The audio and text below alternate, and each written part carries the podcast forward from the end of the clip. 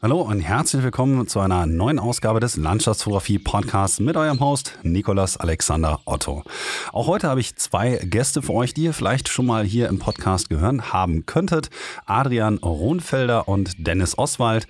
Die beiden sind respektive in Folge 26 und in Folge 19 schon mal hier im Podcast gewesen. Ist also auch schon wieder ein kleines bisschen her. Und dieses Mal geht es um ihr Projekt Himmel und Hölle. Das ist ein Buchprojekt, bei dem die beiden ihre Stärken, nämlich die Gewitterfotografie, Fotografie und auch die Vulkanfotografie zu einem großen Werk zusammen vereint haben. Und über dieses Projekt wollten wir ein kleines bisschen sprechen. Wir haben im Podcast also über die Entstehungsgeschichte dieses Projektes gesprochen, so ein bisschen wie das Ganze eigentlich entstanden ist, wie die beiden sich kennengelernt haben, über den Entstehungsprozess einiger Bilder, auch über die Bildauswahl haben wir gesprochen und dergleichen mehr. Falls wir irgendwelche Themen ausgelassen haben sollten, die euch wirklich interessieren, hört doch einmal in die älteren Podcast-Episoden rein, denn da habe ich natürlich mit den beiden jeweils noch einige andere Themen ansprechen können, die jetzt vielleicht in diesem Podcast ein bisschen zu viel des Guten gewesen wären. Da möchte ich euch also einmal drauf hinweisen. Im letzten Teil des Podcasts geht es dann auch nochmal um ganz spezifische Aufnahmen. In dem Fall hier zum Beispiel um eine aus dem Beastyle Badlands, wo die beiden zusammen eine Sonnenfinsternis fotografiert haben. Ich fand, das war ein sehr, sehr spannendes Thema, gerade auch wie man technisch an so eine Aufnahme herangeht. Dementsprechend habe ich das noch so mal ein bisschen dem Hauptthema nachgestellt. Da könnt ihr also auch auf jeden Fall mal reinhören. Ich denke, ihr werdet auf jeden Fall euren Spaß mit dieser Episode haben. Einige der Bilder, über die wir hier gesprochen haben, findet ihr wie immer natürlich in den Shownotes unter www.nikolasalexanderotto.net. Ansonsten könnt ihr auch einfach mal schauen. Das Projekt Himmel und Hölle hat auch eine eigene Homepage, nämlich einfach himmelhölle mit oe.de. Da könnt ihr dann auch den Link direkt zu dem Shop finden, falls ihr euch das Buch vielleicht auch mal kaufen möchtet. Weitere Arbeiten von Adrian Rohnfelder findet ihr unter rohnfelder.de und alles zu Dennis Oswald und seinen Arbeiten findet ihr auf dennisoswald.de. Ansonsten bleibt mir noch zu sagen, falls ihr Feedback habt für diese Podcast-Folge oder andere oder euch generell ganz gerne mal irgendwie bemerkbar machen wollt, vielleicht habt ihr ja noch einen Gast für mich, dann könnt ihr mich gerne in den sozialen Medien hinzufügen, bei Instagram, Facebook und Co. Oder mir einfach eine E-Mail schreiben. Und falls ihr Lust habt, mal auf eine meiner Fotoreisen mitzukommen, wo ich mit euch zusammen die schönsten Orte der Welt fotografiere, da findet ihr auch alle Infos unter www.nikolasalexanderotto.net slash Fotoreisen oder ihr abonniert einfach meinen Newsletter. Und jetzt erstmal sehr viel Spaß mit der mittlerweile 84. Folge des Landschaftsfotografie-Podcasts im Gespräch mit Adrian Rohnfelder und und Dennis Oswald.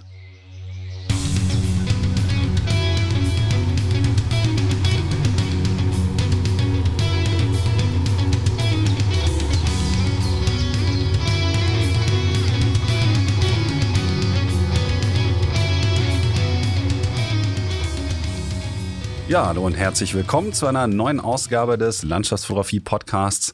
Wir sind heute leider ein kleines bisschen angeschlagen. Ich habe nämlich hier den Adrian und auch den Dennis mit in den Podcast geholt. Die könntet ihr vielleicht schon aus den vorherigen Folgen mal kennen. Die waren beide schon mal zu Gast und wir haben gerade im Vorgespräch schon ein bisschen rumgewitzelt, dass wir alle krank sind. Deswegen bedanke ich mich jetzt auch erstmal herzlich bei euch, dass ihr beiden, obwohl ihr auch krank seid, hier mit im Podcast äh, dabei sein wolltet. Herzlichen Dank und auch herzlich willkommen, ihr beiden. Ja, vielen herzlichen Dank und äh, ja, krank ist ja das neue Schick. Insofern, äh, nee, selbstverständlich und immer wieder gerne. Ja, danke. Auch hallo von mir. Äh, danke nochmal für die neue Einladung. Freuen uns wirklich, dass wir mal wieder zusammen sprechen können. Ja, jetzt wäre als erstes mal so ein bisschen üblicherweise mal die Frage, wie ihr zur Landschaftsfotografie gekommen seid. Dafür könnt ihr euch, äh, liebe Zuhörer und Zuhörerinnen, natürlich die Original-Podcast-Folgen anhören.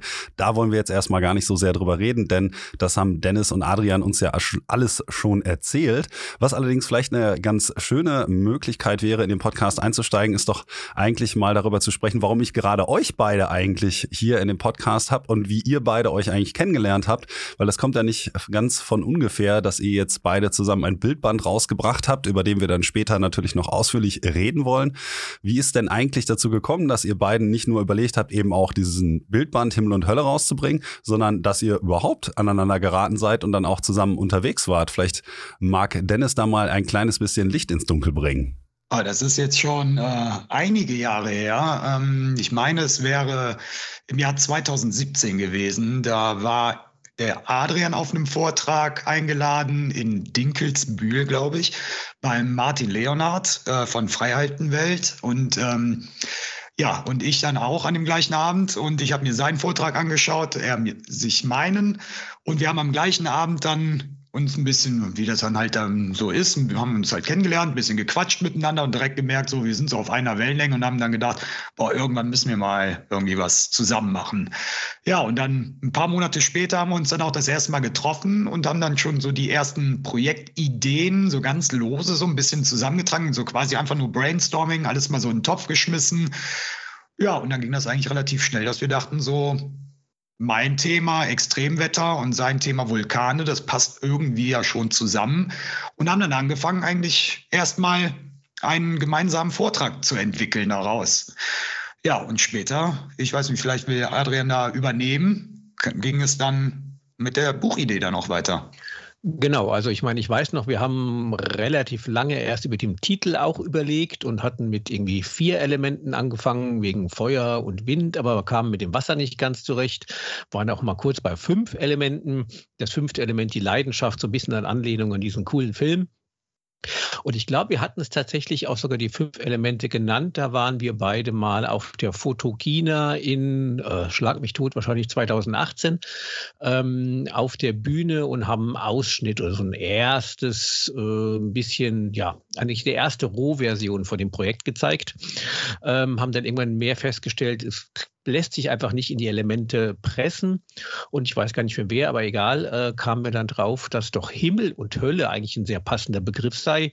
Also zum einen so ein bisschen, weil äh, Himmel für das Wetter und Hölle bei mir, weil es mehr in die Unterwelt geht mit dem Vulkan, ähm, aber auch, weil die himmlischen Dinge können sehr höllisch sein und die höllischen Dinge himmlisch schön. Das dritte, ja nicht Element, aber ähm, Naturschauspiel, was das ganze Projekt noch umfasst, sind Wüsten. Auch die sind ja eine große Kombination aus himmlisch und höllisch. Und da war dann Himmel und Hölle geboren und ähm, ja, da haben wir dann erstmal einen 90-Minuten-Vortrag draus gebaut. Und ähm, ich glaube, wir waren sogar zuerst damit auf der Mundologia gebucht. Das hat sich dann aber noch um zwei Jahre verschoben, weil äh, das große C dazwischen kam. Und zwischendrin irgendwann, ich weiß gar nicht, wann war das, 2020 oder 2021, hat mich dann der Knesebeck Verlag mal angeschrieben und gefragt, ob wir nicht ein Bildbandprojekt zusammen machen wollen. Und da habe ich dann Himmel der Hölle vorgeschlagen und wir waren, soweit ich weiß, zusammen gerade im Des Valley, als die finale Zusage wirklich für den Bildband kam. Das klingt auf jeden Fall nach einem relativ langen Entstehungsprozess. Finde ich sehr, sehr interessant. Vor allem, wenn man dann so sagt, okay, man hat noch so Vorformen, dass ihr so ein bisschen an dem Konzept und so rum experimentiert habt, weil das, was du jetzt gerade auch schon beschrieben hast, dass da noch die Wüsten sozusagen als drittes Kapitel mit in dem Buch vertreten sind, hat mich, als ich das Buch jetzt kürzlich dann auch mal in voller Länge durchgelesen habe, mich ein bisschen überrascht, weil ich mich gefragt habe, okay, wie passt das denn eigentlich vom Inhalt so dazu? Und da war dann so ein bisschen vielleicht nochmal die Nachfrage meinerseits, wie seid ihr denn darauf gekommen, dass gerade die Wüste das Element oder der weitere ähm, Bildinhalt ist, den ihr in dem Buch dann eben mit unterbringen wollt, weil man hätte ja auch eigentlich, dem Titel nachzufolgen, auch so das Ganze bei diesen beiden Extremen halt Gewitter und Vulkan belassen können. Was hat euch dazu bewegt, das eben noch mit aufzunehmen? Bei mir fing das eigentlich eher so an, wenn ich mein, mit meinem Thema mich beschäftige mit ähm, extremem Wetter und Gewitter. Die existieren ja nicht jeden Tag. Und ähm, ich habe dann trotzdem, kann da nicht so ganz still sitzen und gehe dann, will dann schon was entdecken. Und Wüste hat es mir eigentlich schon immer sehr angetan. Das war aber eigentlich immer nur so ein Nebenprodukt meiner Arbeit. Aber das extreme Wetter, das ist dann in dem Sinne ja dann nicht Gewitter oder sowas, aber dieser extreme, dieses extreme Klima, es ist, kann extrem heiß sein in der Wüste, extrem trocken, es kann extrem kalt sein und so weiter. Das hat mich dann auch immer irgendwie fasziniert. Also das Klima, dieses extreme Klima hat mich dann auch immer über die Jahre, das war ja auch jetzt nicht von heute auf morgen, das hat sich auch über Jahre natürlich entwickelt und äh, hat mich dann immer wieder, sage ich mal, in ruhigen Zeiten, wo es keine Gewitter gab, äh, in diese Gegenden gezogen und die Wüsten sind natürlich auch irgendwo vom Wetter, sprich weitergefasst vom Klima, sehr geprägt. Und dann ist da für mich so die Brücke zum Extremwetter irgendwie dann entstanden. Und beim Adrian kamen die Wüsten aus einem ganz anderen Grund eigentlich mit dazu. Ja, genau. Also ich meine, Vulkane, da wo ich unterwegs bin, die liegen ja meistens in sehr abgelegenen Regionen, sehr häufig in Wüsten. Und mich faszinieren schon seit jeher, ich meine, Vulkane sind ja ganz spezielle, extreme Orte, auch eben abgelegene Orte. Und insofern ist auch die Faszination für die, für die Wüste da das Ganze so ein bisschen, ja, äh, ach, sieht fast außerirdisch aus. Da fühlt man sich immer, als, als wäre man auf einem anderen Planeten. Also die Wüsten begleiten mich auch schon immer. Und ähm, als wir eben dann so ein bisschen über das Projekt gesprochen haben und die Elemente, war das, also zum einen kam das ein bisschen, vielleicht könnte man Sand für die Erde nehmen. Also da passte das schon so ein bisschen. Und wir haben eben festgestellt, dass ganz viele der Regionen, wo wir eben gerne zusammen auch unterwegs sind in der Wüste, wie Dennis eben schon gesagt hat, sie sind zum einen durch sehr, sehr viel Wetter, aber auch sehr häufig durch tektonische Bewegungen oder durch vulkanische Aktivitäten entstanden. Und so sind sie für uns eigentlich die ja, perfekte Kombination oder Symbiose aus dem äh, himmlischen Wetter, dem höllischen Vulkan. Das Ganze mündet dann irgendwann in eine Wüste. Und so kam dann am Ende eigentlich genau dieses Kapitel dazu.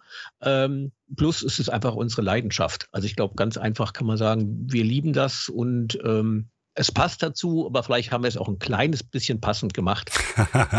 Finde ich eigentlich auch gar nicht so schlimm. Ich habe das gelesen und dachte mir, ähm, das sind natürlich auch Areale, in denen ich selbst schon häufig unterwegs war, die ich wunderschön finde. Und habe mich dann gefreut, die ganzen Bilder auch mal endlich in ihrer vollen Pracht, nicht nur auf dem PC irgendwie, sondern eben auch in der Hand halten zu können. Ich habe aber noch eine andere Frage bezüglich des Buches, die mich besonders interessiert hat. Und zwar, ich habe das Vorwort von Sven Plöger gelesen und ich finde, da haben wir zwar in den jeweiligen Podcasts, wo ihr als Einzelgäste schon mit dabei wart, ein bisschen drüber gesprochen, aber vielleicht ähm, könnt ihr noch mal so ein bisschen die Faszination für diese einzelnen Bildsujets für die Zuhörerin so ein bisschen hier ausformulieren. Und zwar, Sven Plöger hat so schön geschrieben, das Spannende sind eigentlich die Emotionen, welche zum Beispiel in dem Fall jetzt hier das Wetter hervorruft. Ähm, Dennis, du hast ja jetzt schon einige Jahre, mittlerweile glaube ich 25 Jahre auf dem Buckel, was als Stormchaser so alles so gemacht wird und dementsprechend hier vielleicht nochmal die Frage, was dich eigentlich nach den 25 Jahren immer noch so sehr daran fasziniert, dass ihr jetzt eben dann zusammen auch dieses Buch gemacht habt. Von jeder, der irgendwie für Natur eine Leidenschaft hat. Also ich sag mal so, jemand, der muss doch nicht mal mit Fotografie zu tun haben. Einfach der ein, jemand, der gerne in den Bergen wandern geht. Der wird nach zehn Jahren immer noch auch noch sagen, ich fühle mich da total wohl, mich fasziniert das. Ich, das ist einfach meine Leidenschaft. Ich genieße das einfach. Ein bisschen ähnlich ist das bei mir auch. Also wie gesagt, nach 25 Jahren Gewitter fotografieren könnte man auch immer denken, hat man nicht davon irgendwann mal genug. Ja, könnte man, ist bei mir aber überhaupt nicht der Fall. Eigentlich ist der Hunger, wird immer größer danach, weil das Fotografieren, das ist nur ein Bruchteil des ganzen Erlebnisses, was dabei eigentlich eine Rolle spielt. Alleine der ganze Aufwand, ähm, ein Gewitter überhaupt erstmal zu finden, fasziniert mich von der wissenschaftlichen Seite her. Ich meine, ich bin ja selbst auch äh, vom Hauptberuf her Meteorologe. Das heißt, mich interessiert dieses Thema, wie ich überhaupt ein Gewitter finde, sehr. Dann ähm, einfach viele Gleichgesinnte da mal treffen. Also die Gemeinschaft ist immer toll. Man trifft oft die gleichen Leute. Freundschaften sind über die ganzen Jahre da entstanden. Das ist ein großer Faktor, der da für mich noch eine Rolle spielt. Aber wenn es dann einmal so weit ist und die Gewitter sind da, das ist, man weiß, wenn die Gewitter entstehen am Tag, nie, was einen dann wirklich vor die Linse, vor die Linse kommt. Also beim so ein bisschen, damit man den Vergleich so ein bisschen kriegt, wenn ich jetzt zum Beispiel klassisch eine Landschaft fotografiere. Erstmal, die ist da, ich weiß, wie sie aussieht und ich weiß so ein bisschen, was mich erwartet. Das Einzige, was, ein, was man vielleicht nicht so ganz weiß, ist, wie ist das Licht später, wenn die Sonne untergeht oder zur blauen Stunde und so weiter. Aber beim Gewitter weiß ich noch nicht mal, wie meine, ich sage mal in Anführungszeichen, meine Landschaft am Himmel dann wirklich im Endeffekt aussieht. Und sie ist ja auch viel dynamischer. Also ein Berg verändert sich jetzt nicht so schnell wie eine Wolke. Und so, also, und dann kommt noch dazu die ganzen Elemente. Man hört das Gewitter, man spürt den Wind, man wird vielleicht auch mal nass, man hört den Donner und so weiter. Also die, also man ist eigentlich mit Haut und Haaren quasi mittendrin und dabei. Und ähm, ich finde es immer wieder faszinierend, wie von einem blauen Himmel bis zu dem absolut größten Unwetter vielleicht nochmal 30 Minuten, maximal eine Stunde vergehen kann, bis sich die Atmosphäre so schnell ändert. Also das wird was für immer eine Leidenschaft und eine absolute Faszination mich auslösen, wie einfach wirklich Physik live funktioniert. Jetzt kommt dann im Anschluss natürlich noch die Frage, du warst ja dann für diese ganzen Gewitteraufnahmen nicht nur allein unterwegs, sondern wenn ich das recht im Kopf habe, auch noch mit Adrian zusammen. Adrian, ist das bei dir dann ähnlich, dass du dich dafür so sehr irgendwie hast begeistern können, dass du dann auch mal angefangen hast, Gewitteraufnahmen zu machen, die dann auch ihren Weg in das Buch gefunden haben? Ähm, ja, also wie gesagt, äh, wir haben ja schon, schon zur Einleitung gesagt, dass wir uns äh, kennengelernt haben und uns sofort verstanden haben und gemerkt haben, dass wir gleich ticken. Insofern fällt meine Antwort eigentlich fast fast identisch aus. Die Fotografie ist tatsächlich nett. Ähm, aber das, der, der, das, der wesentliche Trigger für das Ganze ist das Erleben des Gesamtpaketes. Also ich fand jetzt als Kind Gewitterblitze auch schon faszinierend. Erinnere mich, wie wir im Familienurlaub in Südtirol waren und da waren dann immer, haben sich abends die Sommergewitter entladen und die stand in so einer offenen Garage und habe mir das Schauspiel angeschaut und ähm, habe dann aber mit Stormchasing jetzt nichts zu tun gehabt, bis eben Dennis davon erzählt hat und das hat mich dann so angefixt, angetriggert, dass ich gesagt habe, ich muss das auch mal unbedingt erleben und äh, 2019 war ich dann für eine Woche mal gemeinsam mit ihm unterwegs. Ähm, der einzige Unterschied bei mir ist, dass mich tatsächlich, das gilt aber auch für die Vulkane, so die Physik und Geologie dahinter weniger interessiert. Also ich verstehe es ein bisschen und es ist ganz spannend, aber mir geht es im Wesentlichen eigentlich zum einen um diese unglaubliche Ästhetik und eben um das Gesamtpaket des Erlebens. Es ist, wie Dennis schon sagt, es ist der Wind, es ist die Optik, es ist mal Hitze, Kälte, ein einzelner Windstoß, das Sirren vielleicht von, von Leitungen, bei den Vulkanen ist es die Hitze, es ist eine, eine es ist ähm, ein kleines Erdbeben, es ist eine Druckwelle, der Eruptionsknall, also dieses Komplettpaket dazu stehen und ja, ehrfürchtig klingt immer ein bisschen, ein bisschen komisch, aber es ist doch ein Stückchen weit zu gucken, was die Natur da an unglaubliche Kraft hat und an unglaublichen ja, ähm, Emotionen hervorrufen kann wenn du jetzt diese ganzen Begrifflichkeiten so beschreibst, das Gefühl auch, was du vor Ort hast, wie sich das Ganze anfühlt, all diese Dinge, die hinterher mehr oder weniger für den Betrachter ja gar nicht mehr so nachvollziehbar sind. Wie würdest du dann halt zum Beispiel, wenn du jetzt sagst, ich mache so eine Reportage, du hast ja zum Beispiel mit Volcanic Seven Summits noch ein eigenes Buch auch, wo du noch viele von diesen Trips, zum Beispiel auch in die Antarktis und so beschrieben hast, wenn du dann vor Ort bist und überlegst, okay, wie kann ich diese ganzen Gefühle, diese ganzen Nebenschauplätze mit einfangen fotografisch, was geht dir dann so durch den Kopf? Bist du dann mehr so der Landschaftsfotograf oder vielleicht auch einfach der Reportagefotograf, weil genau diese ganzen Sachen muss man ja auch irgendwie mit einfangen. Da habt ihr ja zum Beispiel in dem Buch auch einige Bilder, die sozusagen mehr oder minder illustrieren, was hinter der Kulisse passiert. Ja, das habe ich sehr schnell gemerkt, als ich im 2013 war ich in, im Kamtschatka im Osten Russlands, Sibirien, ähm, habe da eine coole Drei-Wochen-Tour gemacht und habe dann die damals äh, erstmalig an ein paar Zeitschriften geschickt, im Sinne von, hier, guck mal, ich habe was Cooles erlebt, coole Bilder, wollt ihr das veröffentlichen? Und die erste Frage, die immer war, hast du auch Making-of-Bilder? Also ich habe ein paar gehabt. Ähm, mein erster Ansatz ist eigentlich zu sagen, all das, was ich fühle, diese ganzen Elemente, das, das Hören, das Visuelle, das, ähm, ja, man schmeckt natürlich auch manchmal den Schwefel, das versuche ich in meine Vulkanbilder reinzupacken. Also da schon mal zu gucken, dass wenn der Betrachter das Bild sich anschaut, möglichst das nachempfinden kann, was ich gefühlt habe bei dem bei der Aufnahme. Aber klar, ähm, die erste Frage ist natürlich immer, ist das nicht gefährlich ähm, und wie bist du da hingekommen? Also ich habe mich mehr und mehr eigentlich dazu entwickelt, eben in diese Richtung Reportagefotografie zu gehen. Und wenn ich auf eine Tour gehe, habe ich zum einen schon immer die Bilder im Kopf, die ich gerne machen möchte, aber auch ein sehr großes Setup an Bildern, wo ich sage, okay, die brauche ich, um genau diese Geschichte nämlich zu erzählen wie bin ich unterwegs? Wie komme ich überhaupt dahin? Oder beziehungsweise fängt eigentlich mit der Planung schon an. Wie, plane ich das Ganze? Was packe ich ein? Ähm, wie komme ich dann hin? Wie stehe ich da? Wie nah kann ich dran? Also das ist eigentlich der größere Teil, ist tatsächlich dann eigentlich die, die Geschichtenbilder, die Story drumherum mit ein paar ja, Hinguckerbildern der Elemente als Aufhänger.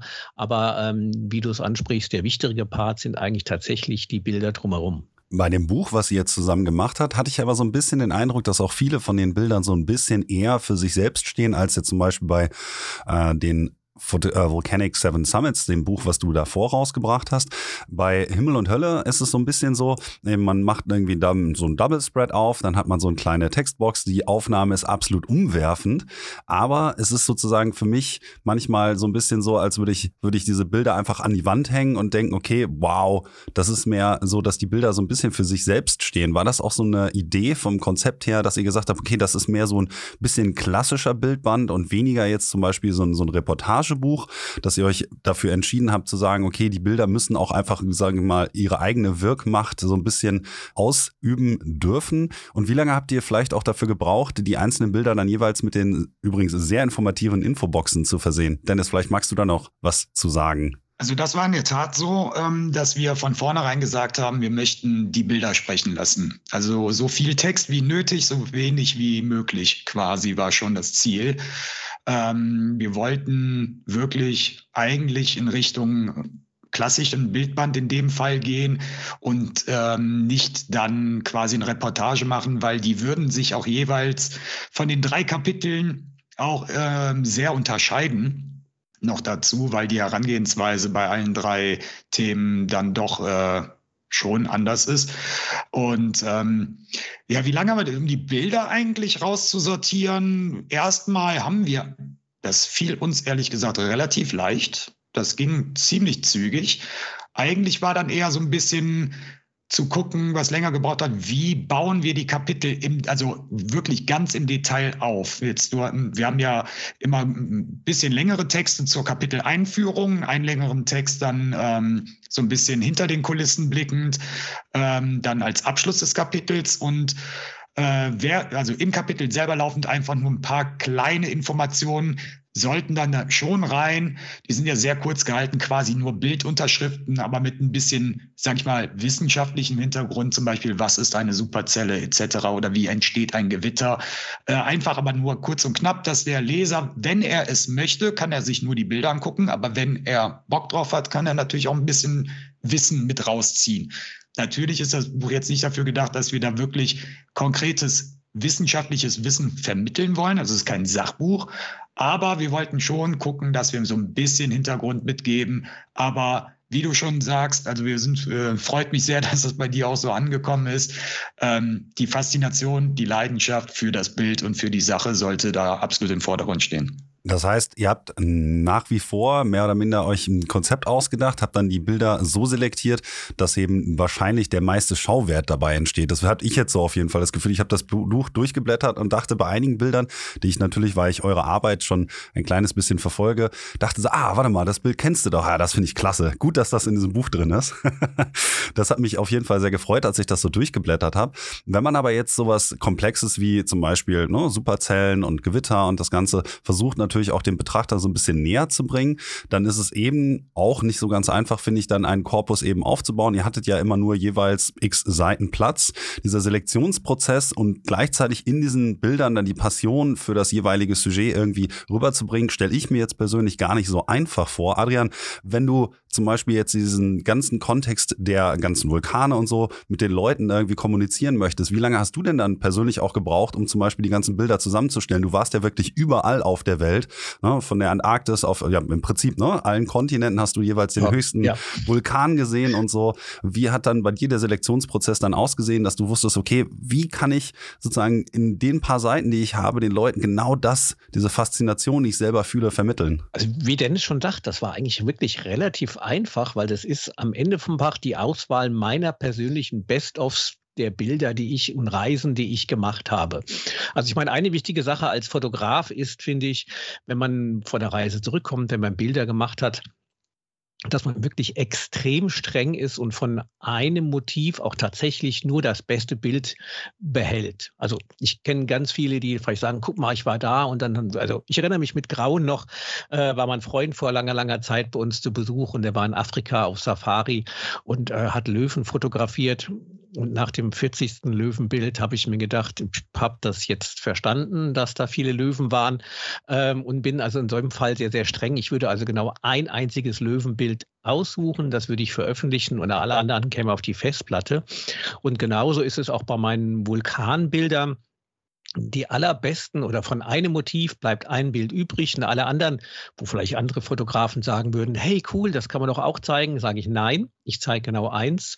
Und so sind dann eigentlich gar nicht so viele oder es sind nur unterschiedliche Bilder wirklich tatsächlich im Portfolio. Und davon haben wir das eigentlich so gemacht, dass jeder von uns hat seine Lieblingsbilder, seine eigenen Lieblingsbilder genommen, zusammengetragen die haben wir dann einmal ähm, dem anderen geschickt und gesagt, schau doch mal drauf, weil es gibt ja so ein paar Bilder, ja, da hängt die eigene Geschichte dran. Das hat man einfach ganz besondere Erinnerungen dran.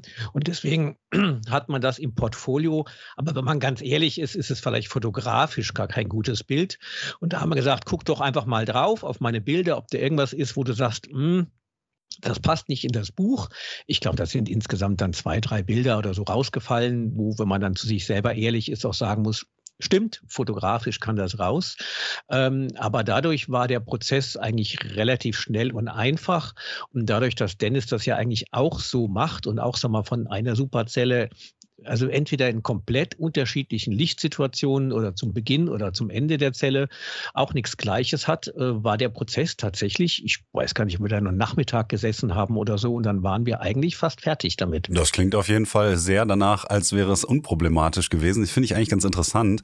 Ich würde an der Stelle aber noch mal kurz auf etwas zurückgreifen, was du auch gerade gesagt hast, was ja häufiger an dem Podcast immer angeklungen ist schon, was so die Bildselektion auch vielleicht auf der eigenen Homepage oder in sozialen Medien angeht. Und ich persönlich bin ja auch ein großer Verfechter dessen, dass man sagt, okay, ich habe jetzt irgendwie ne, einen Sonnenaufgang fotografiert an einem bestimmten Ort und ich zeige meistens auch nur das beste Bild. Auf meiner Homepage habe ich hier oder da natürlich, wenn ich mehrfach an einem Ort war, vielleicht mal unterschiedliche Bilder oder so. Aber ich bin eigentlich auch ein großer Verfechter dessen, dass man meistens immer nur das beste Bild eben auch zeigt, weil ich finde, es ist so eine Kunst für sich, dann auch zu sagen, okay, hey, ähm, ich bin an diesem Ort gewesen, was ist denn das Bestmögliche, was sozusagen die Quintessenz des Ortes zu dem gegebenen Zeitpunkt irgendwie einfängt und damit eigentlich versucht, sozusagen das Ganze drunter zu dampfen, diese ganze Erfahrung in ein Bild. Das ist ja auch so ein bisschen die Kunst der Fotografie und ich kann mir vorstellen, dass das natürlich gerade bei so aufregenden Orten und auch langen Reisen nicht so ganz einfach ist. Ich war aber, das hatte ich gerade schon gesagt, äh, wirklich äh, relativ happy, als ich gesehen habe, dass zum Beispiel von äh, Dennis die Leoti Superzelle, das ist so eins meiner Lieblingsbilder von ihm, mit in dem Buch war oder von dir ähm, das Pyro, ich weiß gar nicht, wie heißt das nochmal, ein, ein pyroklastisches Gewitter oder irgendwie so. Ich weiß nicht, wie der Fachterminus Gewitter, ist. genau. Ja, ja, okay, ich dachte, Gewitter, ja. okay, ich dachte, da gab es noch, noch einen coolen, das war der, Begriff das war der. Pyroklastische Strom, aber der Ach, genau, äh, ist ja. nicht ganz so fotogen. Nee, das ist, das ist glaube ich, was anderes anderes. Aber ähm, dieses Gewitter, was du auf Sakurajima fotografiert hast, beispielsweise, ist ja auch ein Ort, wo ich schon mal war, dass die beiden Bilder, dass ich die jetzt sozusagen hier als, als Printbild auch mit hatte, dass das Ganze so ein bisschen ein, ein Best-of ist. Da habe ich mich auf jeden Fall sehr drüber gefreut, weil ich habe auch manchmal so ein bisschen das Gefühl, dass ähm, wenn ich einen klassischen Bildband mir eben anschaue, im Gegensatz zu so mal einer klassischen äh, Reportage, die dann zum Beispiel in einem Bild noch ähm, in einem Bildband mehr Kontext eben bietet oder so, dass ich in dem Bildband im Endeffekt mh, hm, vielleicht sogar ein bisschen mehr davon habe, weil die einzelnen Bilder mehr zu mir sprechen, weil es eben, wie gesagt, die Quintessenz dieser Orte ist. Und das hat mir an eurem Bildband auf jeden Fall sehr gut gefallen. Das bringt mich aber auch noch zu einer nächsten Frage. Und zwar, wie gesagt, einige von den Bildern, die ich in dem Buch dann wieder entdeckt habe, dachte ich, ah, die kenne ich ja schon. Aber ihr habt ja bestimmt auch noch zusammen vielleicht die ein oder andere Tour unternommen, wo dann die Bilder eben mehr oder minder exklusiv oder zumindest mit dem Buch im Hintergrund entstanden sind. Mögt ihr mir da vielleicht mal was zu sagen? Dennis, da hast du doch bestimmt auch noch eine Tour im Petto gehabt, oder? Ähm, exklusiv muss ich jetzt gerade wirklich überlegen. Das, das war eine Menge.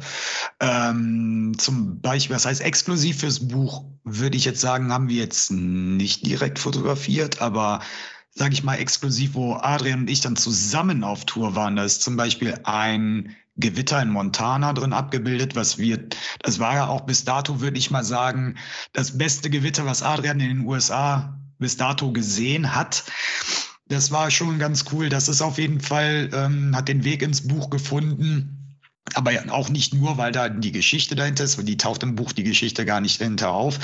Aber das war einfach auch so fotogen, dass das auf jeden Fall mit dazugehörte.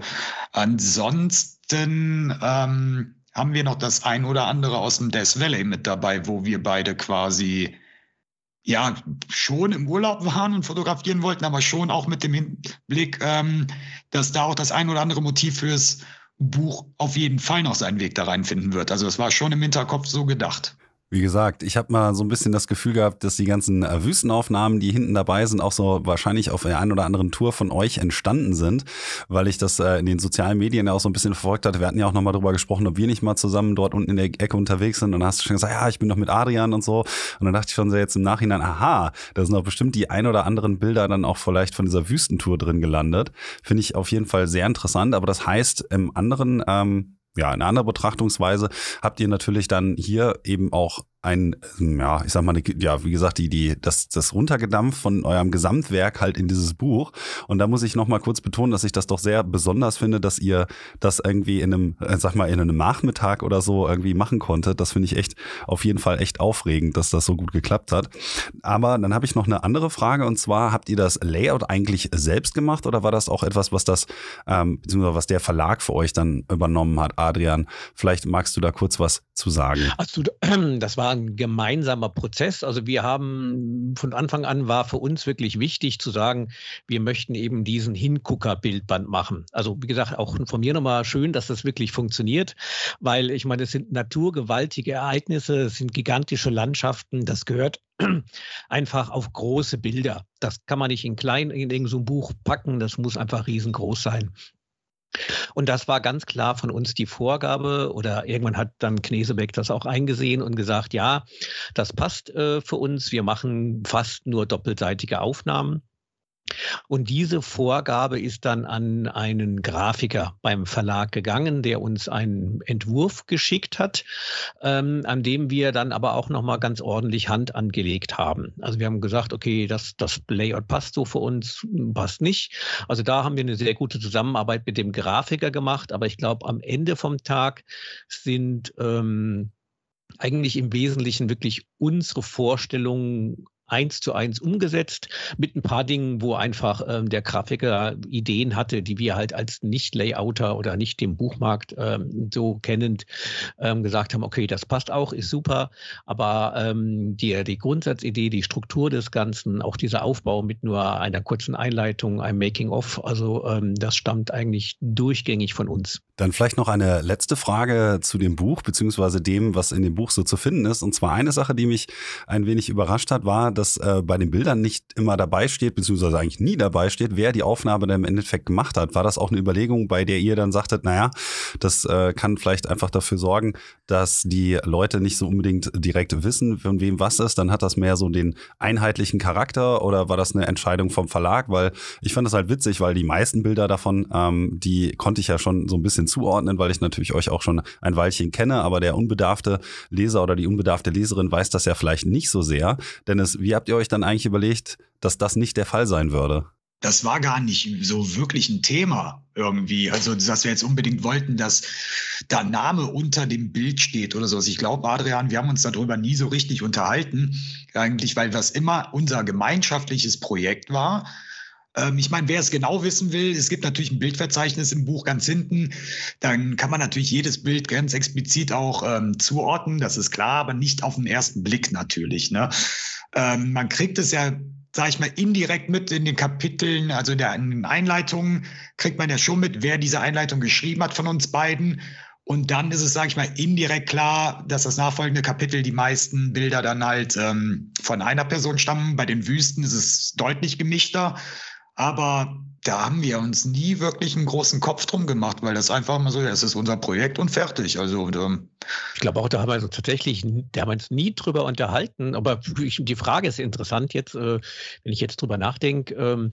Das ist uns wirklich egal, wie Dennis sagt, das ist letztendlich unser Projekt und ich denke mal, jedes Bild ist ein gutes Bild und äh, da ist es egal, wer es aufgenommen hat. Also da hat jetzt auch keiner von uns irgendwie, wenn, wenn, wenn einer das Bild jetzt, was ich gemacht habe, Dennis zuordnet, habe ich damit auch kein Problem. Ja, weil ich ordne dafür ein Dennis-Bild mir zu. Also nee, das war tatsächlich nie ein Thema, sondern sagen, es sind einfach eine Sammlung guter Bilder, unser Projekt und äh, das ist einfach, das Projekt steht im Vordergrund und völlig egal, ob das jetzt das Einzelbild, das Copyright hier oder dort liegt. Na, das spricht doch mal für eine äh, gute und reibungsfreie Kooperation, würde ich sagen.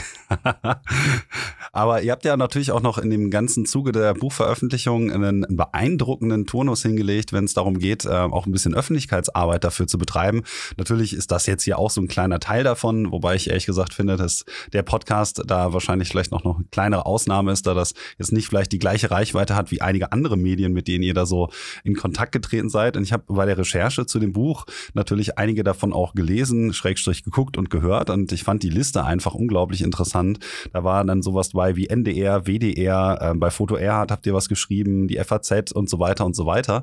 Das klingt jetzt sogar für mich als derjenige, der natürlich noch kein Buch rausgebracht hat, in erster Linie schon mal nach einer Mede, äh, Menge Medienrummel.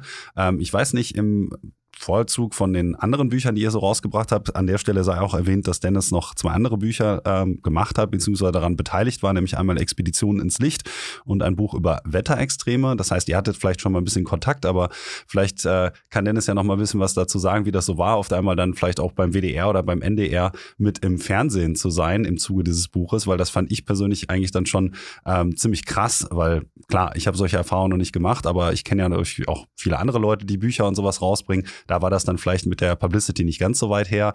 Wie war denn das so, dann in so einer Talkshow zu sitzen und dann auch über diese ganzen Sachen so ein bisschen was zu erzählen? Also, ähm, dass das ähm, erstmal, also vieles, der Knesebeck ist ja jetzt ein relativ großer Verlag mit einem sehr guten Netzwerk und die haben natürlich auch aus eigenem Interesse Marketing betrieben und natürlich das, äh, sage ich mal, das geteilt und hat ihr Netzwerk ähm, aktiviert und so weiter. Was uns dann natürlich überrascht war, dass viele nicht einfach, sage ich mal, irgendwie eine Meldung brachten in der Zeitschrift, hier Buchtipp XY kommt auf den Markt und das war es, so zwei, drei Zeilen, sondern dass viele direkt mit uns sprechen wollten. Das war, waren wir auch erstaunt drüber. Also wirklich viele haben Interviews mit uns geführt. Ähm, dann wurden da teilweise sogar mehr ähm, abgedruckt mit über mehr Seiten, wie es vorher vereinbart war also noch mehr Interesse. Und ähm, das ist jetzt so WDR und NDR-Geschichten, dass die darauf ansprangen, waren wir natürlich total happy mit, weil wir damit natürlich Leute außerhalb unserer, ich nenne es jetzt mal Bubble, aus der Fotografen-Bubble oder aus der Wetter- und Vulkan-Bubble erreichen. Ähm, aber wie wir in der Talkshow sitzen, ich muss ganz ehrlich sagen, beim NDR, das ist äh, genauso entspannt gewesen, wie jetzt mit dir auch zu reden. Ähm, also da habe ich nur sehr gute Erfahrungen gemacht, muss ich ganz ehrlich sagen. Also ähm, sehr familiär, alle per Du und einfach eine ganz lockere Atmosphäre war das da. Also das war schon auch klar sehr interessant. Gerade wenn einer wie ich früher auch aus der Veranstaltungs, ich war früher Veranstaltungstechniker, dann äh, finde ich das auch mal ganz spannend, wie es natürlich bei einer Fernsehproduktion hinter den Kulissen aussieht und so. Aber grundlegend, sie haben einem das Leben auch, muss ich ehrlich sagen, sehr, sehr einfach gemacht und für eine tolle äh, Atmosphäre gesorgt, so dass das eigentlich eine super runde Geschichte wurde. Finde ich auf jeden Fall schön, das zu hören. auf der anderen Seite finde ich es natürlich auch interessant, dass wenn man dann irgendwann vielleicht mal so weit kommt, zum WDR zu gehen oder so, dass es dann auch nicht mehr so viel anders ist, als in so einem kleinen Podcast wie dem hier dann äh, für ein paar hundert Leute hier ein wenig was zu erzählen. Aber auf der anderen Seite hätte ich noch eine Frage, wenn's, wo wir gerade bei ein paar hundert Leute sind, ob es in der nächsten Zeit vielleicht dazu auch nochmal eine Multivisionsshow gibt, weil ich muss ja sagen, dass sowas eigentlich auch ganz interessant ist, die Bilder dann mal auf der wirklich ganz großen Leinwand zu sehen und die volle Wirkmacht dieser ganzen schönen Aufnahmen so wirklich mitzubekommen. Ihr hattet ja im Vorfeld schon kurz einmal gesagt, ne, dass das auch im Prinzip auf einer Multivisionsshow so ein bisschen basierte. Adrian, habt ihr denn Pläne dafür, eigentlich das wieder mal auf die Bühne zu bringen in nächster Zeit? Also wir haben jetzt noch einen Termin, das ist äh, auf dem Weltblicke-Festival in Plauen. Ich meine, Ende März ist das. Ähm, da machen wir die Auftaktveranstaltung. Ansonsten haben wir jetzt erstmal keine äh, Termine geplant. Hier und da war ich ja schon damit auch oder waren wir zusammen schon auf diversen Veranstaltungen. Ähm, wenn Anfragen kommen, immer gerne. Also wie gesagt, dieser eine Termin ist konkret. Ähm, aber ich möchte noch mal bei noch mal ganz kurz zurück auch auf das, was du sagtest mit dem, dem Fernsehen oder Podcast, äh, weil das ganz gut eigentlich zu Vortrag passt. Eigentlich ist der Vortrag ähm, fast das Aufregendere, weil da hast du ja das Publikum direkt vor dir. Also wie gesagt, wir waren jetzt auf der Mundologia, haben zweimal nacheinander in einem knapp 350 Leute Saal präsentiert, ausverkauft. Und da hast du natürlich direkt 350 Leute. Und wenn du irgendwie was falsch machst, hast du selber gleich natürlich den Eindruck, oh, was denken die jetzt oder hm, haben die das jetzt gemerkt? hier im Podcast oder sei es auch im Fernsehen. Ich war ja auch schon mal im NDR mit dem Volcanic Seven Summits Buch da auf dem roten Sofa. Da sprichst du mit einer einzigen Person so, die sich mit dir ganz normal unterhält, die natürlich äh, genauso Profi ist wie du. Und äh, da fühlt man sich gut aufgehoben, da plaudert man ein bisschen und die ganzen, keine Ahnung, Hunderttausende oder Millionen, die zuschauen, die nimmt man ja gar nicht wahr. Also insofern bin ich, glaube ich, meist sogar vor, vor Vorträgen aufgeregter, als wenn es äh, jetzt ins Fernsehen geht. Naja gut, ich sag mal so, ganz so aufregend wie viele von den Geschichten, die du dann ja auch erlebt hast, um diese ganzen Bilder zu machen, ist es dann wahrscheinlich auch nicht. ich muss nämlich sagen, das fand ich auch übrigens, äh, fällt mir gerade mal so ein, weil ich da noch ein äh, Eselsohr, äh, ja, ich mache sowas ganz, ganz fürchterlich, in das Buch reingemacht habe, dass da noch die Aufnahme drin war. Ich glaube, da haben wir im letzten Podcast schon drüber gesprochen, ähm, dass du, als du in ich glaube, Peru oder ja, doch, ich glaube, in Peru warst, ähm, auf jeden Fall in der Atacama, beziehungsweise da unten in den Anden, dass dann irgendwann der Motor nicht mehr ansprang von dem Vehikel und ihr dann irgendwie Feuer unter dem Motorblock machen musstet, um die Leitung wieder aufzutauen oder sowas.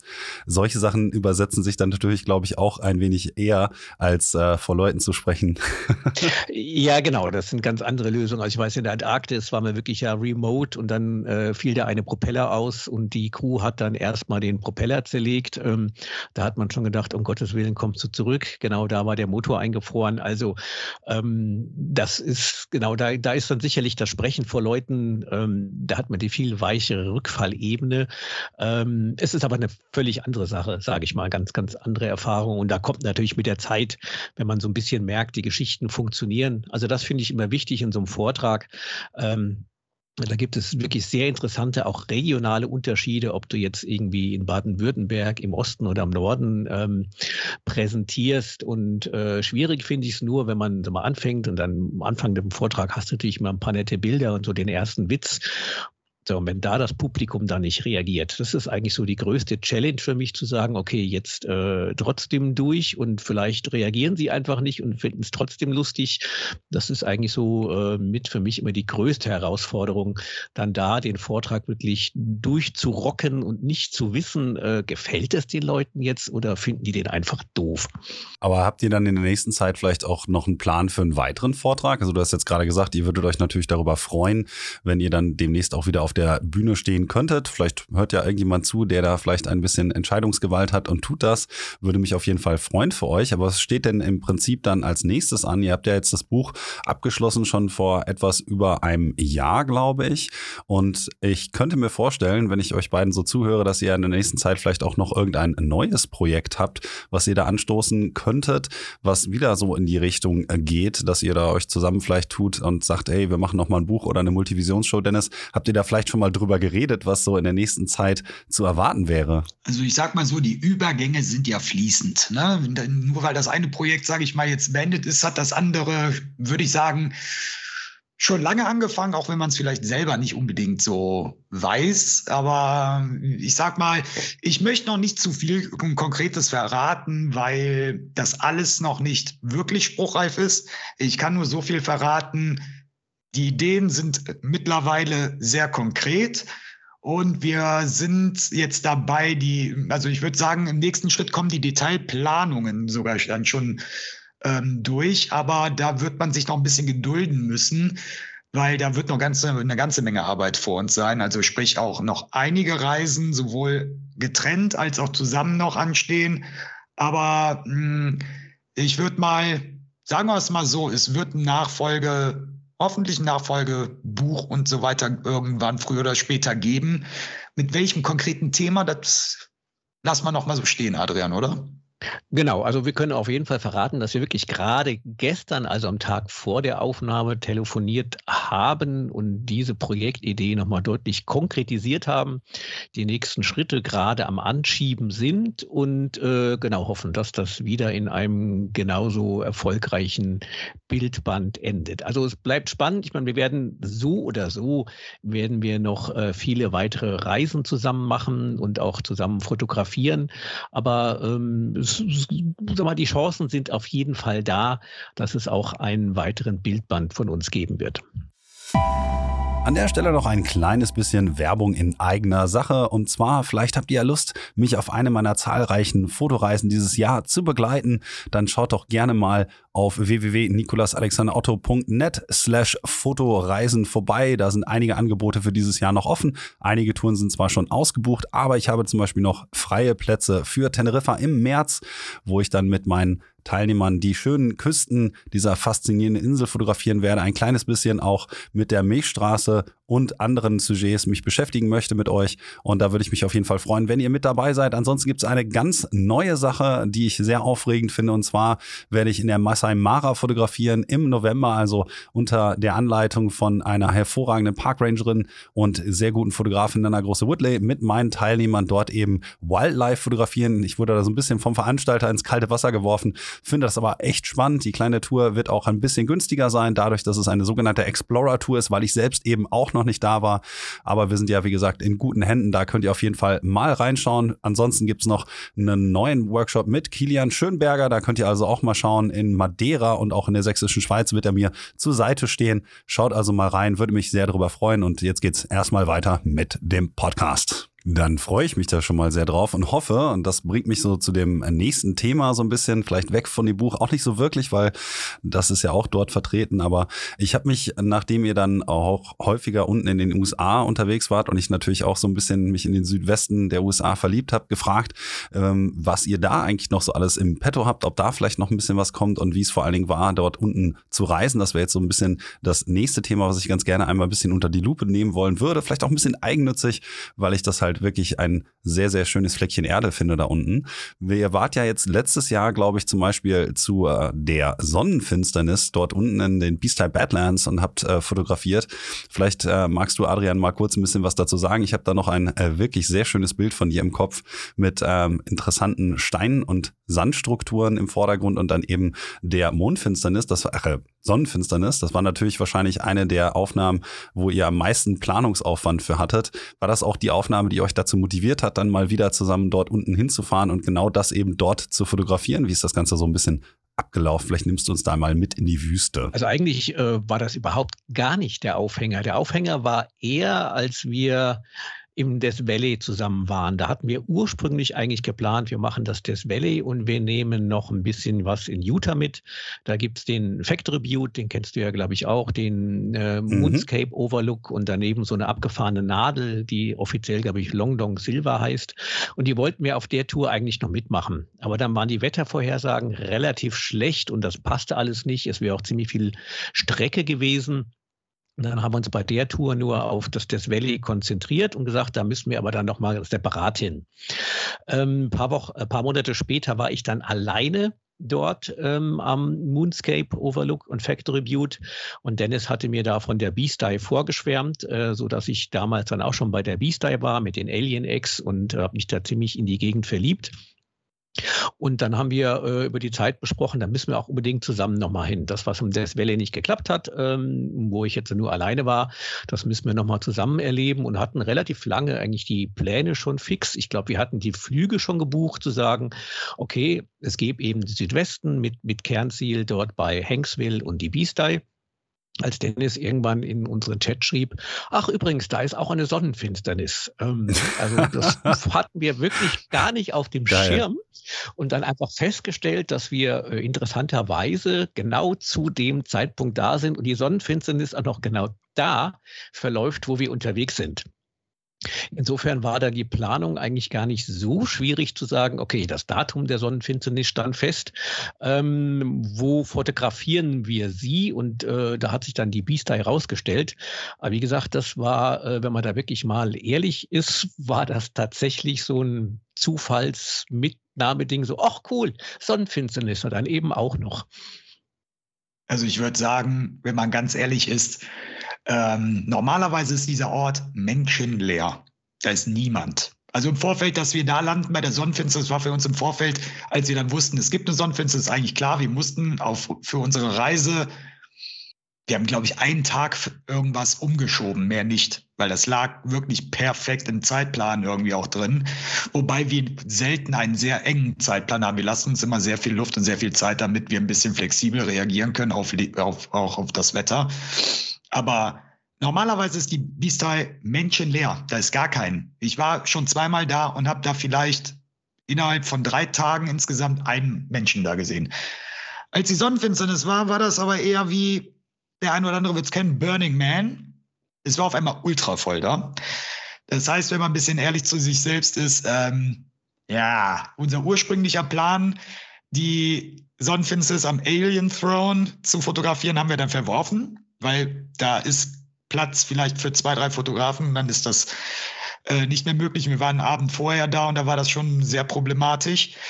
Und ähm, die Sonnenfinsternis an sich dann am nächsten Vormittag, die war so um 10 Uhr vormittags. Ich glaube, ein Motiv hatten wir uns dann spontan rausgesucht, weil wir einfach gesagt haben, wir wandern einfach in das Gebiet rein und gucken, was geht, weil hier sind viel zu viele Menschen. Und wir hatten dann Glück, dass wir so einen ganz kleinen Seitencanyon gefunden haben. Und ähm, eigentlich waren so eine halbe Stunde vor Totalität war dann eigentlich erst das Motiv klar.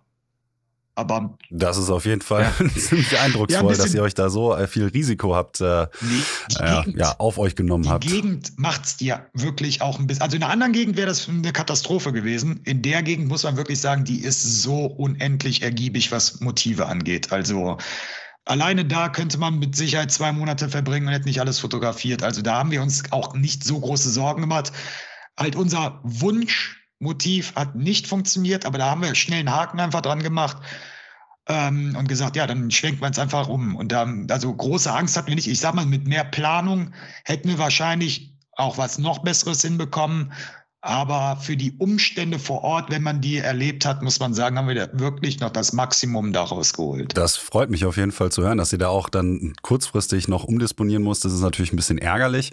Aber ja, da unten ist normalerweise halt wirklich nicht viel los. Und ich kann mir trotzdem vorstellen, dass gerade zu dem gegebenen Zeitpunkt da alle möglichen äh, Astro- und Landschafts- und was weiß ich, Fotografen natürlich dann konvergieren. Aber weil wir auch immer noch ein Fotografie-Podcast sind, auch wenn es heute dann vielleicht weniger um die ganze Technik oder um einzelne Bilder Bilder geht, hätte ich dann noch ein bisschen an die Frage ähm, an euch, vielleicht mag Adrian das dann an der Stelle wieder übernehmen, äh, was man eigentlich für Einstellungen braucht und wie man so eine Sonnenfinsternis denn eigentlich fotografiert. Ja, also ähm, wie gesagt, zum, zum nochmal kurz zu dem, zum Erlebnis oder zur Beast Eye, wir haben ja vorhin schon gesagt, für uns gehört natürlich auch sehr viel das Erleben dazu. Also das Bild ist natürlich ein schönes Ergebnis, aber wir wollen es ja auch erleben. Und äh, in der Beasteye war es eben genau einfach voll und da war relativ wenig Erlebnis. Und so haben wir eben spontan entschlossen, wir suchen uns am Morgen ein Motiv, was vielleicht nicht das spektakulärste ist, aber wo wir möglichst unsere Ruhe haben und eben auch diese Sonnenfinsternis mit aufnehmen und genießen können und nicht umringt sind von 500 anderen hektisch durch die Gegend rennenden Fotografen. Also das nochmal kurz dazu. Zur Fotografie ansonsten, also ich hatte jetzt ein Weitwinkelobjektiv dabei und ein Teleobjektiv. Also das Weitwinkel, um einfach die Landschaft mit aufzunehmen, in der die Sonnenfinsternis passiert. Und natürlich klar ein Teleobjektiv. Es war eine ringförmige Sonnenfinsternis, also Ring of Fire, um da Detailaufnahmen machen zu können. Und dabei ist es ganz, ganz wichtig, ähm, die Sonne ist ja ein bisschen heller als äh, alles andere, was man so fotografieren kann. Und selbst wenn sie komplett verschattet ist, ist sie noch ein bisschen heller als alles andere. Also das heißt, man kann also maximal kurz nur belichten und trotzdem ist alles relativ weiß. Ähm, aber deswegen auf das Teleobjektiv muss unbedingt ein Astrofilter drauf. Es ist also eher sowas wie ein ja, ganz starker ND-Filter, der einfach extrem abschattet. Ähm, die gibt es von günstig bis teuer. Ich hatte so eine Astrofolie vor, die, äh, vor das Objektiv geklemmt. Und dann ist es A, brauchst du sowas auch, wenn du es dir, sag mal, wirklich anschaust. Ähm, Dennis hatte noch so eine ähm, ja, Sonnenfinsternisbrille dabei zum Gucken und Genießen. Und mit dem Tele habe ich dann eben relativ auf die Sonne ähm, fokussiert. Mit der Folie hat man dann sogar auch noch Details wie drei Sonnenflecken erkennen können und ähm, maximal kurze Belichtung und dann die verschiedenen Phasen der Sonnenfinsternis abgelichtet. Mit dem Weitwinkel habe ich das Ganze auch mal probiert, ein bisschen ranzoomen, ob ich wirklich ohne Filter da die Sonne fotografieren kann, aber äh, das gibt einfach nur einen großen weißen Fleck. Also ähm, ich habe dann mal ein Composing am Ende noch gemacht aus Weitwinkel Sonne mit der Landschaft und da habe ich dann ja den Mond äh, mir quasi als kleinen schwarzen Punkt dann gemalt, weil äh, das mit mit der Kamera, also im Weitwinkel ohne Folie nicht zu. Das ist eigentlich ganz interessant, dass du wäre. genau das Bild auch ansprichst und damit jetzt abschließt, weil das ist genau das Bild, was mich auch ein bisschen zu der Frage dann veranlasst hatte. Ich habe das gesehen und habe mir dann gedacht, uh, ich frage mich, wie viel ähm, Postwork da eigentlich drin steckt, weil die von dir genannte Aufnahme sieht ja schon sehr, sehr gut ausbelichtet aus, ne? mit den einzelnen ähm, Sandformationen, die auch noch ein bisschen Gegenlicht kriegen und so. Und dann sieht man halt eben genau hinten die Sonne, sogar noch mit einem Stern und dann diesen kleineren dunklen Fleck an der Stelle. Und da habe ich dann auch gedacht, wow, also das sieht auf jeden Fall großartig aus, aber ist wahrscheinlich auch nicht so, wie man es eben wahrnehmen kann. Deswegen finde ich das richtig schön, dass du da mal ein bisschen in Anführungsstrichen die Hose runtergelassen hast und den Leuten da ähm, erzählt hast, dass das natürlich auch nicht so hundertprozentig so aussieht. Ähm, wie hat man das denn dann im Vergleich dazu vielleicht mit bloßem Auge zu dem Zeitpunkt gesehen? Weil es geht ja nicht immer hundertprozentig darum, das dokumentarisch korrekt einzufangen, sondern eher das Gefühl einzufangen, was man hat, wenn man das eben hier fotografiert. Also wie weit ist es denn dann vielleicht auch von der eigentlichen Perzeption vor Ort entfernt, dieses Bild, Adrian? Also das finde ich bei der, fand ich bei der Sonnenfinsternis war tatsächlich meine erste sehr, sehr schwierig. Also dass das Bild, ähm, was ich gerade beschrieben habe, ähm, das habe ich eigentlich ganz häufig, dass ich eine Bildidee im Kopf habe. Also wie sich das Ganze ähm, abspielt. Manchmal habe ich die vorher, manchmal eben jetzt entsteht die beim Fotografieren, beim Erleben. Und dann sind für mich auch äh, Techniken in der Postproduktion und Composing erlaubt, um das Bild, was eben genau dann das transportieren soll, was ich erlebt habe, zu machen. Ähm, ich finde, es ist dann nur ehrlich, es zu kennzeichnen und zu sagen, das ist jetzt kein Single Shot, sondern so und so entstanden. Ähm, Ansonsten fand ich das in das Erlebnis immer in der Tat ein bisschen schwierig, ähm, weil wir es natürlich viel auch durch die Kamera erlebt haben. Aber das was ganz anderes ist. Also ich habe dann wirklich oder wir öfters versucht, uns die Sonnenfinsternisbrille auch mal aufzusetzen und wirklich mal kurz nur in den Himmel zu schauen, wo die Sonne natürlich dann kleiner ist als durch das Teleobjektiv. Ähm, was mich so ein bisschen am meisten beeindruckt hat, ist, ähm, wir hatten eine sehr, sehr kalte Nacht äh, zuvor und äh, als die Sonne dann langsam aufging, äh, wurde es endlich immer wärmer und ich war so am Fotografieren und hatte nur einen Pulli an und plötzlich wurde mir immer kälter. Ich hatte eiskalte Hände. Und da habe ich gedacht, was ist denn jetzt wieder komisch los? Oder kommt jetzt die kalte Nacht wieder durch, bis mir plötzlich ausfiel, ach nee, totaler Quatsch, die Sonne ist ja fast verfinstert, äh, da kommt natürlich weniger Licht an. Das hat man also wirklich richtig gemerkt, dass es spürbar kälter wurde. Und fast noch beeindruckender war eigentlich, wir haben dann die, die, die Aufnahme gemacht. Und als die Sonne wieder dann äh, quasi wieder anfing, wieder heller zu werden, haben wir gesagt, nee, komm, hier abbauen zu viele Leute, wir gehen wieder. Und als wir dann zurück zum Parkplatz gelaufen sind, da war die Landschaft in einem ganz ja soften, spannenden Licht. Also ich kann das sogar sehr, sehr schwer beschreiben. Es war also nichts, was man auf die Kamera hätte großartig bannen können. Also ich habe so ein bisschen versucht, mit bisschen weicher Entsättigung in das Bild rein, in ein Bild reinzupacken.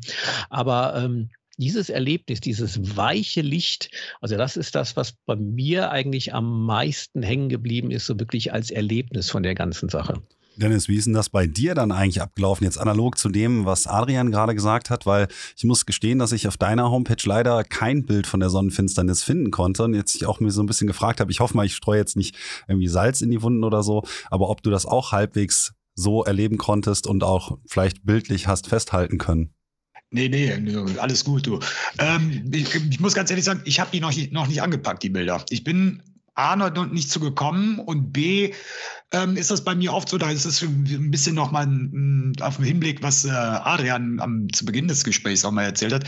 Ich brauche immer sehr viel Abstand vom Erlebten, bis ich ein Bild entwickle ich kann das nicht so zeitnah machen, weil sind meine Emotionen da immer ein bisschen zu groß und in der Regel übertreibe ich es dann immer ein bisschen mit dem Post-Production. Deswegen ähm, habe ich jetzt auch erst so langsam angefangen. Ich habe jetzt vielleicht so die ersten vier, fünf Bilder, sechs Bilder von der letzten Tour fertig, die Sonnenfinsternis noch nicht, weil die auch bei mir dann im, im Post etwas aufwendiger wird. Ich habe erstmal, als das Licht, wie der Adrian eben beschrieben, so ein bisschen diffuser wurde, also man kann sich das so ein bisschen vorstellen, dass das zu dem Zeitpunkt so wie diffus und sehr gedimmt wirkte. Es war ja keine totale Sonnenfinsternis, sondern eine ringförmige. Deswegen war es immer noch irgendwie hell, aber so ganz merkwürdig. Es ist sehr schwer zu beschreiben. Das war bei mir aber auch vom Erlebnis her mit das Abgefahrenste, dass das Licht überhaupt nicht zu dem zusammenpasst, was man sonst gewohnt ist. Also ganz merkwürdig, aber war wahnsinnig toll. Aber ich habe ähm, erstmal im Weitwinkel meinen Vordergrund und die Landschaft gemacht und habe anschließend mit dem, Weit mit dem Tele und mit einem Solarfilter, ähm, also speziell für Sonnenfinsternis ein Filter, ähm, die Sonnenfinsternis halt im Detail fotografiert. Und daraus werde ich dann wahrscheinlich ein Composite basteln. Also einmal den Himmel mit der Sonne und einmal die Landschaft. Muss dann natürlich ähm, die Sonne dann ein bisschen kleiner wieder ziehen, weil es war auf 200 Millimeter mit Konverter auch noch. Ich glaube, ich, ich habe die mit 400 Millimeter fotografiert, soweit ich mich jetzt richtig dann erinnere. Ja, müsste 400 gewesen sein. Aber da werde ich die dann als Composite zusammenbauen, aber dann auch dementsprechend ein bisschen verkleinern, damit die nicht so unnatürlich groß aussieht.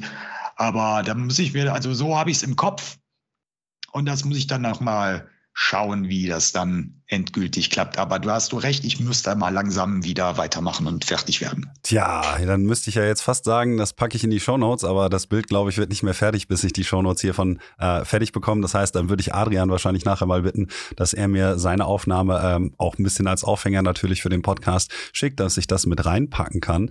Finde ich auf jeden Fall sehr interessant, dass gerade so ein doch relativ komplexes Lichtphänomen dann eben auch ein bisschen äh, Arbeit in Photoshop nach sich zieht. Ich finde es ja schade, dass ich noch nie dazu gekommen bin. Ich wünschte mir, mir würde es da gehen wie euch und ich wäre auf einmal irgendwo auf einer Reise und dann so, ach ja, da ist ja rein zufällig auch eine Sonnenfinsternis, cool, weil ich muss äh, zu meiner Schande gestehen, dass ich sowas noch nie habe beobachten dürfen. Vielleicht muss ich dann ja auch mal irgendwie ja, mich in die Situation bringen, sowas mal sehen oder auch fotografieren zu können. Finde ich auf jeden Fall sehr schön und hoffe mal, dass äh, du dann auch erfolgreich mit deinem Bild irgendwie zu Rate kommst und das dann noch ähm, editierst. Ich freue mich auf jeden Fall dann, das Ergebnis dessen zu sehen. Wir kommen jetzt so langsam an der Stelle mal zum Ende des Podcasts und ähm, weil es ja schon ein kleines bisschen was her ist, dass ihr beide im Podcast wart, ich glaube irgendwie so Folge 16 und irgendwie so Folge 20 oder so um den Dreh, war ihr beide im Podcast. Ähm, da ich stelle ja als letztes immer die Frage, ob ihr vielleicht noch Leute kennt, die ich auch in den Podcast einladen könnte. Und weil es jetzt schon ein bisschen was her ist, dachte ich, frage ich euch das einfach nochmal.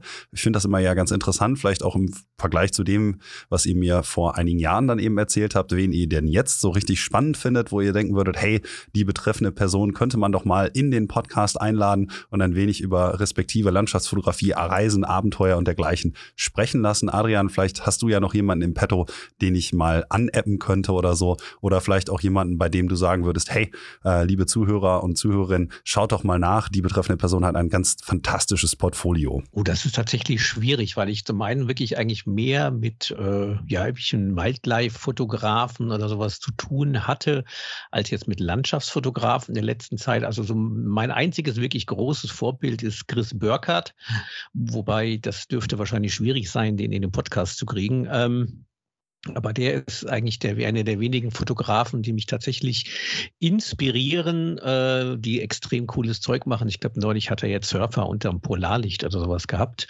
Ähm, ich lasse mal Dennis antworten und überlege mal parallel dazu, ob mir noch jemand einfällt. Ich meine, du machst ja ähm, hin und wieder auch englischsprachige Folgen. Ähm, Im deutschsprachigen Raum habe ich jetzt aktuell auch keinen so parat, weil da hast du wirklich schon jeden namhaften und jeder, der es, jeder, der tolle Arbeiten leistet, auf jeden Fall ja schon so gut wie drin gehabt, auf jeden Fall. Ähm, der andere ist, das ist Mike Meswell. Der stammt aus Texas und hat auch ein wahnsinnig tolles Portfolio. Ich habe ihn übers Wetter kennengelernt.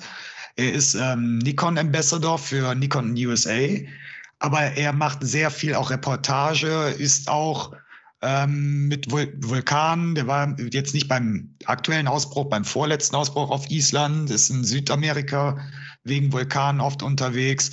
Und aber auch äh, Wildlife macht er auch, aber schon Schwerpunkt Landschaftsfotografie. Das auf jeden Fall. Aber der ist ein sehr spannend, der hat einen spannenden Werdegang auf jeden Fall. Ja, dann bedanke ich mich doch mal an der Stelle ganz herzlich. Falls Adrian jetzt auch äh, kein anderer Name eingefallen sein sollte, ist ja auch nicht weiter tragisch. Wie du schon gerade sagtest, ich mache gelegentlich auch mal Englische. Es wäre eigentlich mal wieder Zeit, äh, einen internationalen Fotograf oder eine Fotografin hier einzuladen. Ist ja schon ein bisschen was her. Ich glaube, so, so knapp ein Jahr, dass ich mal jemanden hier zu Gast hatte. Von daher, ich werde mir das auf jeden Fall mal anschauen. Ich glaube, den Namen habe ich auch schon mal gehört. Ich bin mir gerade nicht so ganz sicher, aber ähm, vielleicht schaue ich gleich einfach mal rein, ob ich den nicht vielleicht auch schon irgendwo mal in den sozialen Medien gefolgt bin. Dann möchte ich mich sonst, Adrian, ach so, bevor ich dich jetzt abbrenne, hast du noch vielleicht jemanden für mich? Ist dir noch jemand eingefallen?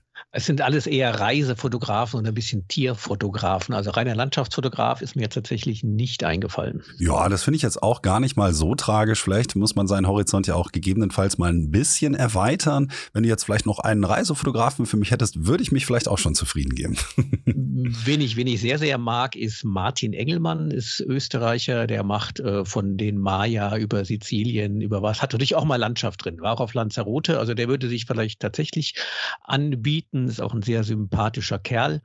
Und äh, wenn ich auch noch, oder einfach alle, die sich für Fotografie interessieren, Marc Stickler ist auch ein Österreicher, mittlerweile Leica-Ambassador. Der hat mit Unterwasser angefangen, hat auch viel in Afrika schon gemacht. Und äh, den erwähne ich jetzt auch unter anderem, weil er demnächst auch mit dem Fahrrad auf dem Kilimanjaro fahren will, als ein Benefits-Projekt.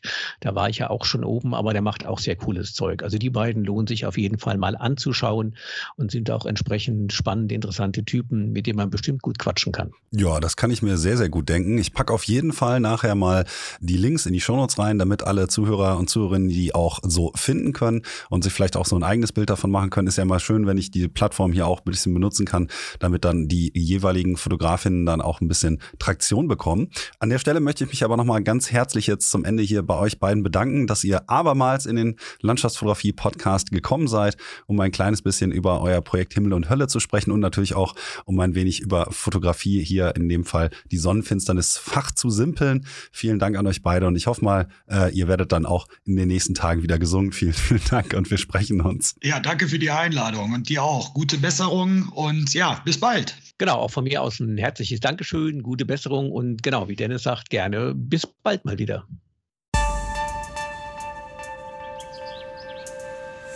Zu guter Letzt bleibt mir dann natürlich noch ein herzliches Dankeschön an euch alle auszurichten, die den Podcast hört. Ich fand es sehr interessant, wie viel Feedback ich auch zu der letzten Folge, also der 83. Folge bekommen habe, wo es dann ja um die ganze Technik ging und so. Mittlerweile habe ich mir jetzt auch eine Nikon Z8 geholt und bin dann schon wieder am Umstieg begriffen. Fand es auch irgendwie ganz witzig, dass das Thema dann doch, auch wenn es beim vielen Leuten immer so ein bisschen hinten rüberfällt und so ein bisschen stiefmütterlich behandelt wird, offensichtlich wieder sehr viel Emotionen hervorgerufen hat. Weniger gefreut habe ich mich natürlich über so Feedback, wie ich sollte meinen Podcast einstellen, weil ich doch von Fotografieren gar keine Ahnung hätte. Das hat mich natürlich vielleicht ein kleines bisschen getroffen, aber auch sowas muss man als Podcast-Host offensichtlich irgendwie abkönnen.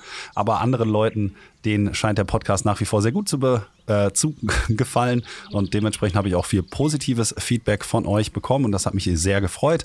Wie gesagt, habe ich im Intro schon mal gesagt, aber wenn ihr mir Feedback dalassen wollt, dann könnt ihr mich gerne einfach mal bei Instagram anschreiben und vielleicht, weil aller guten Dinge sind drei, falls ihr Lust habt, bei einer meiner Fotoreisen mit dabei zu sein, schaut auch einfach mal auf meiner Homepage vorbei. Die habe ich jetzt schon hier schon oft genug genannt. Dann brauche ich das hier nicht auch nochmal machen.